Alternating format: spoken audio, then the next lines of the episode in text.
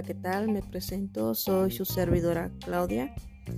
En este podcast eh, voy a hablar sobre bueno, los artículos del Código Civil que regulan del derecho informático. Mm.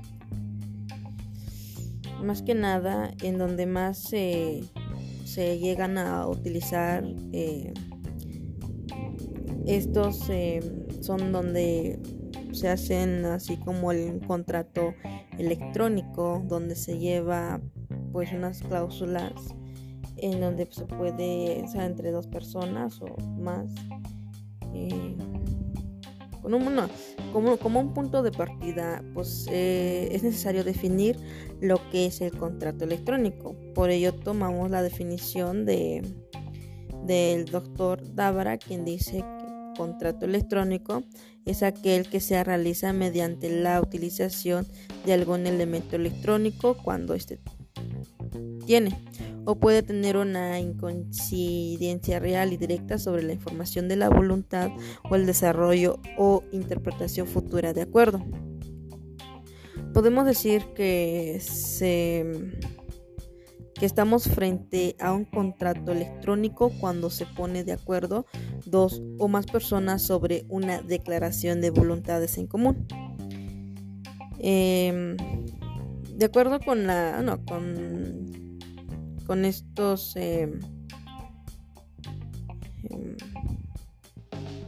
jurídicas establecidas, podemos decir que el contrato electrónico es en sí un contrato atípico, o sea que pues adición, ya que en él quien recibe la oferta de venta solo se limita a aceptar o rechazar la oferta, sin posibilidad de sugerir siquiera modificación alguna a los términos del contrato. El contrato electrónico en sí es un contrato de adhesión debido a la disparidad de, condiciones entre las partes determinadas principalmente porque una está dotada de una fuerza particular o especial que impone sus condiciones a otra que no la tiene. Como pues, no, estaremos hablando en el sentido, eh, lo tomas o lo dejas, quedándole a quien recibe la oferta aceptarla o rechazarla. Y pues, bueno, en los, elementos de, esos contratos son el mismo pues, de todo contrato que se rige por nuestras leyes y que, es, y que solo si se cumple con estos elementos será considerado válido. Estos son capacidad, consentimiento libre de vicios, objeto lícitos y causa lícita. Con estos enumerados tasativamente en nuestro Código Civil en el artículo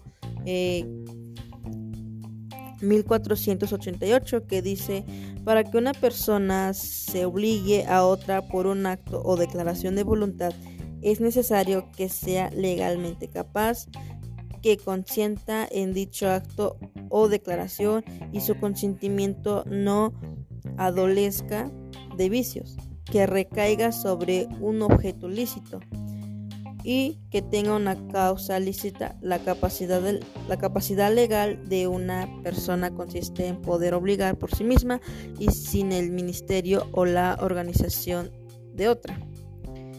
Eh, también analizaremos otro artículo que dice, habla sobre capacidad.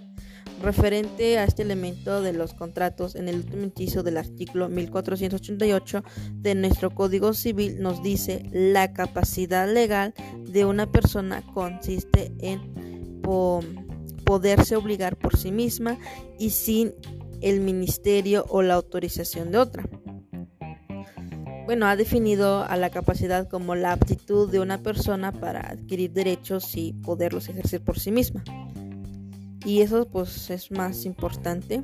Y el otro artículo de artículo 490 del Código Civil nos dice son absolutamente incapaces los dementes los impúberes y los sordomudos que no puedan darse a entender por escrito. Son actos no surten ninguna obligación natural y no admite caución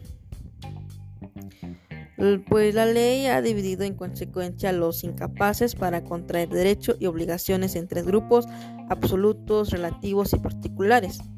La incapacidad absoluta es la es más grave de todas, implica falta de consentimiento, puesto que no puede darlo, o impúberes o dementes que no saben lo que hacen, o sordomudos que no pudiéndose dar o entender de palabra o por escrito, no es posible saber a lo, que quieren. El otro es incapaz relativa pues se refiere a personas hábiles por naturaleza, puesto que tienen el uso de su razón y pueden comprender lo que les conviene o perjudica.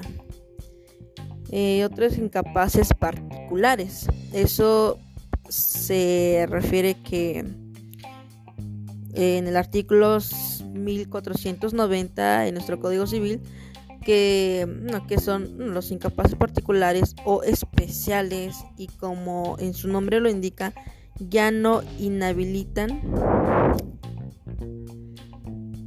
a la persona afectada para ellas para la totalidad de actos jurídicas, sino en ciertos y determinados actos los que el legislador prohíbe, los que una persona no puede ejecutar en forma alguna que tienen como base evitar algún perjuicio y en casos en que se origina de omisiones de la ley. Un ejemplo de los incapaces particulares serían los cónyuges en los contratos de compraventa, el empleado público que quiera comprar bienes que se vendan por, por su ministerio, la de los guardadores con sus pupilos, etc. Eh, también hay ciertos problemas sobre así hacer contratos, eh, contratos electrónicos. En cuanto a la capacidad de estriba, en que es difícil constatar la capacidad del co-contratante, ya que puede ser de alguien que esté sujeto a las leyes diferentes a la nuestra por la localización exacta de los contratantes debe ser necesaria antes de contratar electrónicamente, lo que constituye un fenómeno geográfico ilimitado, dada la posibilidad de contratar con alguien que puede estar situado en un país distante del mundo o con legislaciones distintas. Y en esto pues... Eh, son eh, en el Código Civil, pues sí hay varias que, que, dice o así como también en el, pues en el Código Civil Federal, que es eh, de 1795. Igual habla sobre las capacidades legales de las partes, la ausencia de, de vicios en el consentimiento, el objeto, motivo, fin del contrato debe ser lícito, el que el consentimiento se externe en la forma que la ley establece.